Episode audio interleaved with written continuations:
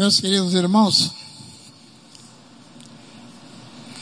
um dos salmos mais conhecidos da Bíblia é o Salmo 189, que eu gostaria que nós abríssemos, abríssemos nele, se lá em cima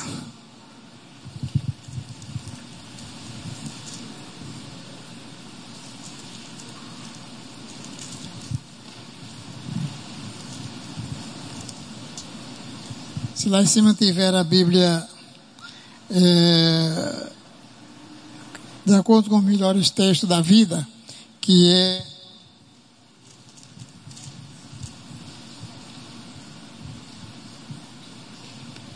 a, a NVI Internacional, se tiver, pode ser projetado os versículos assim, o Salmo 139 assim, se não, pode colocar qualquer uma outra.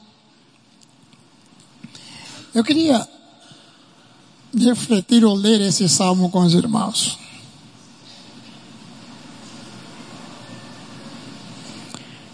Eu gostaria que nós orássemos para que a palavra de Deus pudesse falar de fato aos nossos corações. Nós não faremos aqui nenhuma interpretação teológica ou interpretação de acordo com qualquer uma linha teológica que possa existir. Mas nós o que nós faremos aqui, eu gostaria que fosse uma reflexão que cada irmão pudesse pedir a direção e orientação do Espírito para que Deus fale o seu coração. O que acontece, queridos irmãos, é que a nossa vida, ela, quando confrontada ou quando estudada ou refletida. Necessariamente ela não fala aquilo que verdadeiramente o nosso coração, a nossa mente, o nosso sentimento está desejando ou querendo lá no íntimo do nosso coração. Até na questão de adoração, às vezes comparecemos perante Deus com a importância de que as pessoas gostem da nossa adoração. Às vezes nós queremos ter um comportamento cristão de acordo com que possa agradar aos nossos irmãos. Às vezes nós estamos muito preocupados com a impressão ou com a opinião de outros irmãos. E às vezes, quando nós colocamos em primeiro lugar a opinião de outros irmãos, nós caímos num risco tremendo de nos desviarmos da opinião de Deus a respeito da nossa conduta e do nosso comportamento.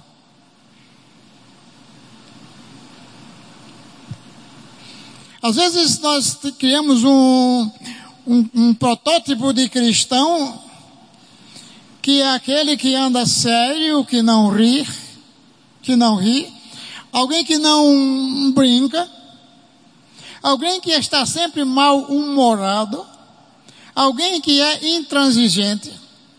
Essa é uma ideia.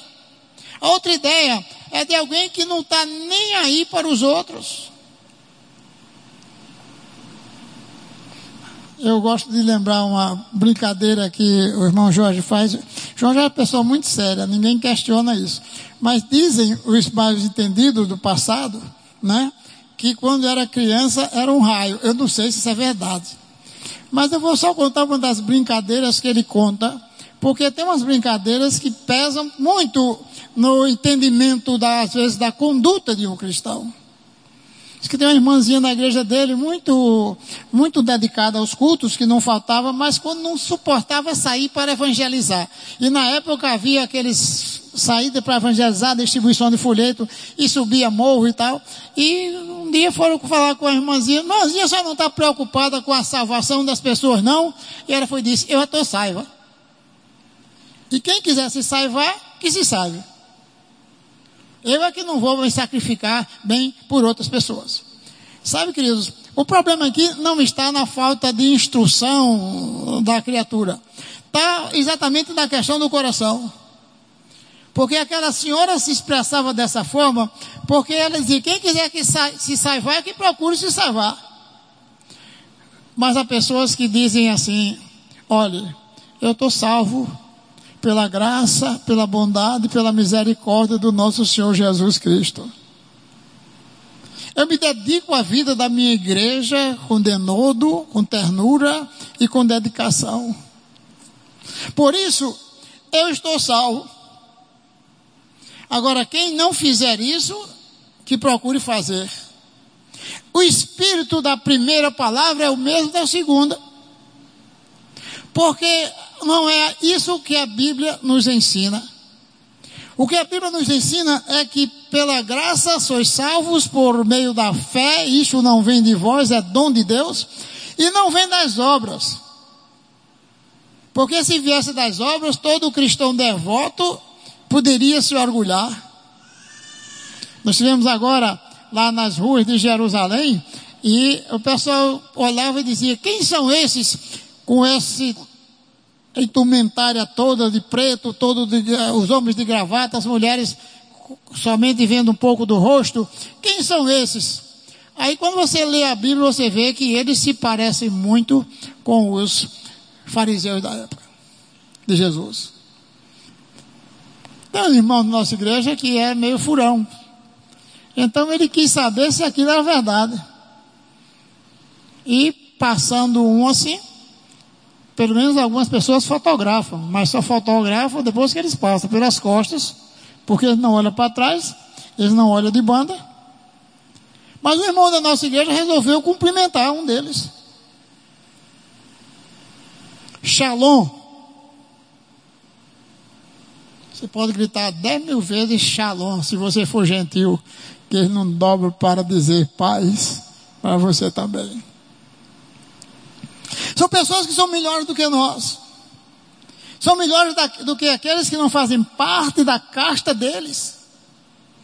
E se não faz parte da casta deles, eles são uma massa danada, são filhos do diabo e que não, eu não posso me indignar ou indignar-me a mim mesmo, pleonasmo aqui, para me rebaixar a cumprimentar um pobre miserável pecador.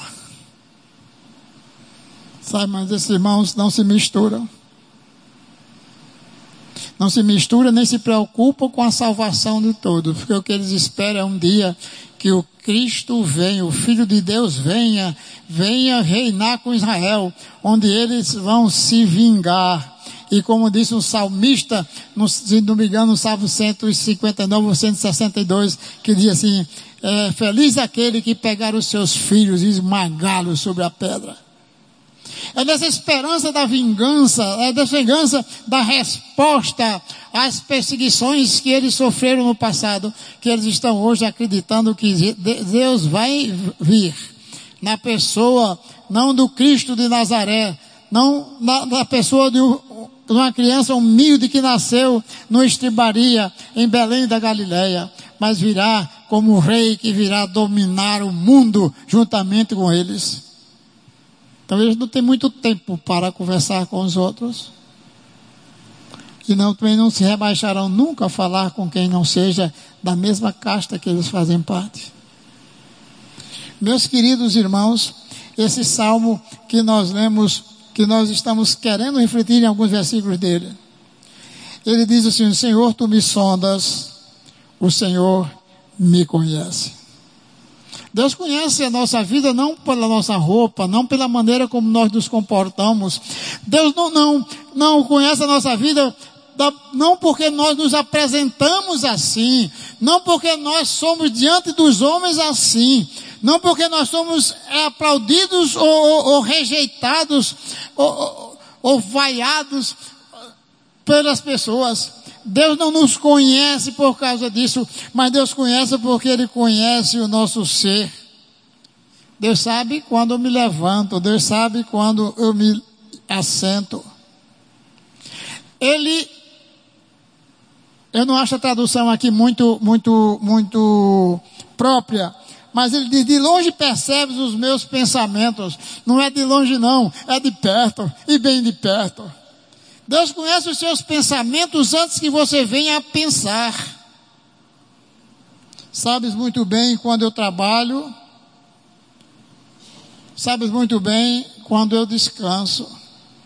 Isso significa que Deus está preocupado com os momentos da nossa vida, aqueles que são para a produção e são aqueles que são para a proteção do nosso físico, do nosso espírito, da nossa alma, do nosso corpo. Sabe, queridos irmãos, sabes muito bem disso tudo. Tudo, todos os meus caminhos são conhecidos por ti, ó Deus. Deus conhece todos os nossos caminhos, meus irmãos. Sabe, queridos, mas tem outra coisa a mais. Antes que a palavra chegue à língua, tu já conheces inteiramente, Senhor. Isso tem uma coisa interessante.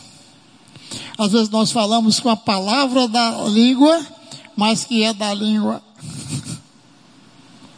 Então, quando nós falamos a palavra só, como se usa da boca, o que a Bíblia chama palavra que sai da língua, Deus já sabe o que motivou essa palavra em seu coração. Deus sabe quando ela é uma palavra sincera e sabe quando ela não é sincera. Ela, Deus sabe quando a, a palavra é sincera dentro dos propósitos divinos e sabe quando a palavra é sincera fora dos propósitos divinos.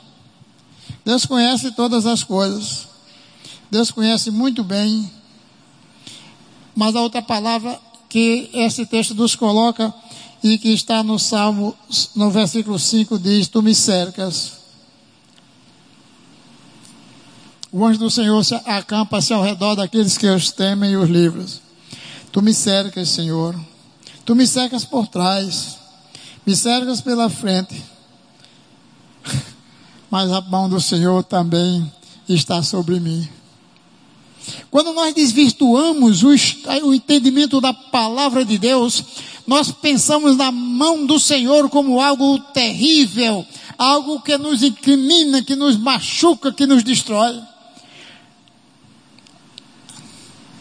Eu já contei aqui que uma senhora estava muito indignada porque uma irmãzinha dela da igreja, ela estava, ela estava assim meio é, achando, a outra sendo julgada por aquela senhora, disse, olha, é, Jesus te pegue. A expressão que a pessoa usou foi essa. A mulher estava indignada com a irmãzinha da igreja que mandou Jesus pegá-la. Ô oh, Senhor Jesus, me pega nos teus braços. Sabe, queridos, esse conhecimento de que o Senhor está nos cercando, cercando por todos os lados.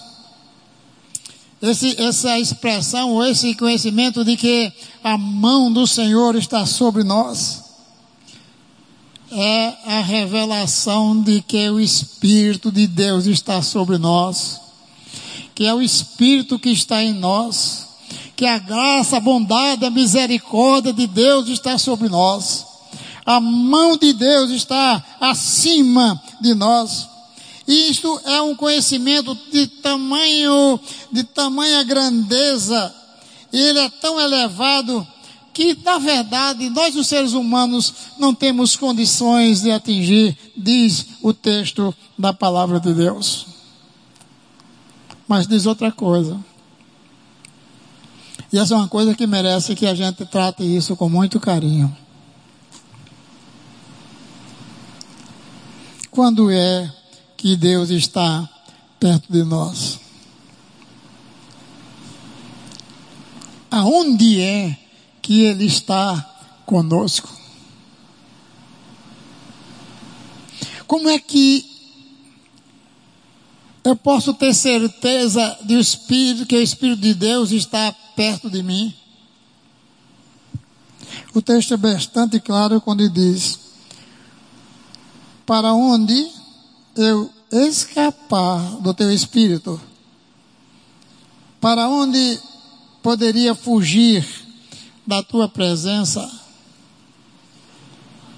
Se eu subir aos céus, lá estás. Se eu fizer a minha cama na sepultura, também lá estás. Se eu subir pra, com asas na alvorada e morar na extremidade do mar, mesmo ali a tua mão direita me guiará e me sustentará. Como é que eu poderia entender esse texto? Eu não sei se os irmãos, mas às vezes eu gostaria de me escapar da mão de Deus. Às vezes eu gostaria também de fugir um pouco da presença de Deus. Mas eu não posso. Eu não posso por uma questão simples, porque um dia eu entreguei minha vida a Ele e Ele adentrou no meu coração, Ele é a minha vida. Onde, onde quer que eu vá, Ele está conosco. E o Espírito Santo é aquele que nos convence do pe pecado, da justiça e do juízo, quando nós queremos desviar da palavra de Deus ou do caminho de Deus. É Ele que nos convence. E só Ele é que nos convence. Nós, nós montamos esquemas para fugirmos da presença de Deus. Nós até justificamos o comportamento de outros para a, a, dar uma forma aceitável em nós mesmos do nosso comportamento. Mas o texto diz como é que eu posso fugir da presença de Deus. Onde quer que eu vá, o Senhor estará, estará comigo. Se eu subir ao céu, lá tu estás. Se eu descer o mais profundo abismo, tu estarás também. A tua destra, a tua mão me susterá. Mesmo que eu diga que as trevas me encobrirão. Mesmo que eu diga que a luz se tornará noite ao meu redor. Mesmo que eu faça tudo isso eu verei que nem as trevas são escuras para ti, e a noite para ti brilhará como o dia. Poderei me esconder de todos e de tudo, mas não de ti. Sabe, queridos, a noite brilhará assim como o dia, pois para ti as trevas são luz. Tu criaste o íntimo do meu ser, me teceste no ventre de minha mãe. Agora, Senhor, eu te louvo, porque me fizeste de modo especial e admirável. Tuas obras são maravilhosas. Digo isto com convicção.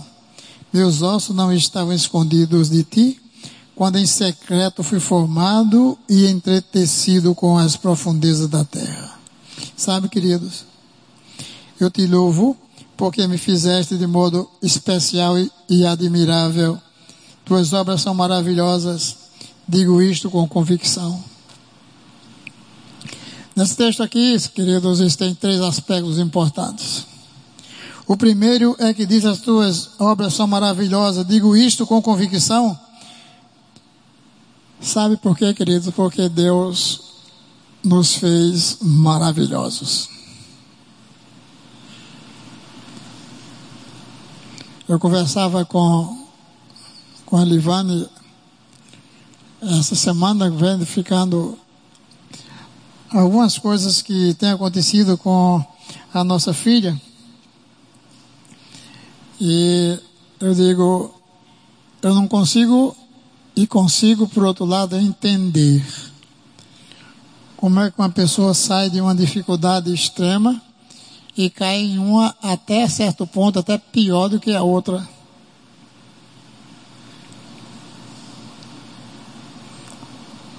Então, esse texto me veio à mente. Os meus ossos não estavam escondidos de ti.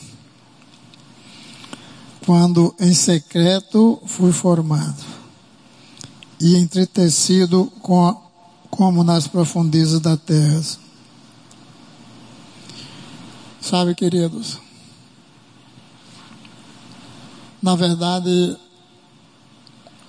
Elivane teve um câncer que de certa forma atormenta a vida ainda de todo mundo que teve câncer. Não pode ter qualquer coisa que pareça os sintomas que as pessoas não voltem a imaginar que estão. Mas o que a Livane teve foi uma, um tipo de enfermidade que dificilmente as pessoas que têm onde ela teve como teve escapam com vida. No câncer, Elivane teve o medo da morte, a sensação da morte. Teve que enfrentar isso. E eu entendo com certa galhardia. Mas eu queria dizer que nessa agora ela sentiu as dores da morte. Sabe, queridos, os teus olhos me viram o meu embrião, e todos os dias determinados para mim foram escritos no teu livro antes de qualquer deles existir. Como são preciosos para mim os teus pensamentos, ó Deus, como é grande a soma deles. Se eu contasse, seriam mais do que grãos de areia. Se terminasse a contá-los, eu ainda estaria contigo. Quem dera matasse os ímpios, ó Deus. Afaste-se de mim os assassinos. Eu queria dar uma olhadazinha. Esse é um texto muito complexo, difícil de se ver. Mas o povo de Israel, nesta época que o, sal, que o salmista escreveu esse, esse salmo, eles viviam realmente debaixo de uma perseguição tremenda. E ele dizia: Por que falam de ti com maldade? Em vão rebelam-se contra ti. Acaso não odeio os que te odeiam, Senhor? Nós estamos vivendo uma época semelhante a essa, em que Deus está sendo odiado, em que Deus está sendo acusado de não ter sabido fazer a criação onde Deus está, onde a humanidade está colocando e até alguns cristãos estão aceitando de que Deus errou no cálculo da formação do ser humano. Qualquer pessoa aqui que hoje que fez um semestre em qualquer universidade pública nesse país, já dessa classe de juventude de agora, já ouviu coisas semelhantes. A mais simples foi do, do, do, século passado, foi que, que o homem veio por acaso, o homem foi criado por um acaso com uma explosão, né? E aquela explosão teve uma característica interessante. O nariz foi colocado com as forças nasais para baixo. Os olhos ficaram voltados para a frente. E até uma pessoa querendo corrigir a Deus, naquela época, disse que Deus errou. Disse que os olhos deveriam ter nascido pelo menos um no meio da testa e outro, e outro na ponta do dedo. Porque você poderia ir andando, olhando para frente e com o dedo você olhava para trás. Então você tinha a visão de frente e de lado. Sabe, queridos? É preciso que a gente encontre, encontre todas essas coisas mas o salmista diz uma coisa que vale a pena a igreja pensar. Quando eu era criança, eu ouvia dizer: Dize-me com quem andas, que eu, eu direi quem tu és.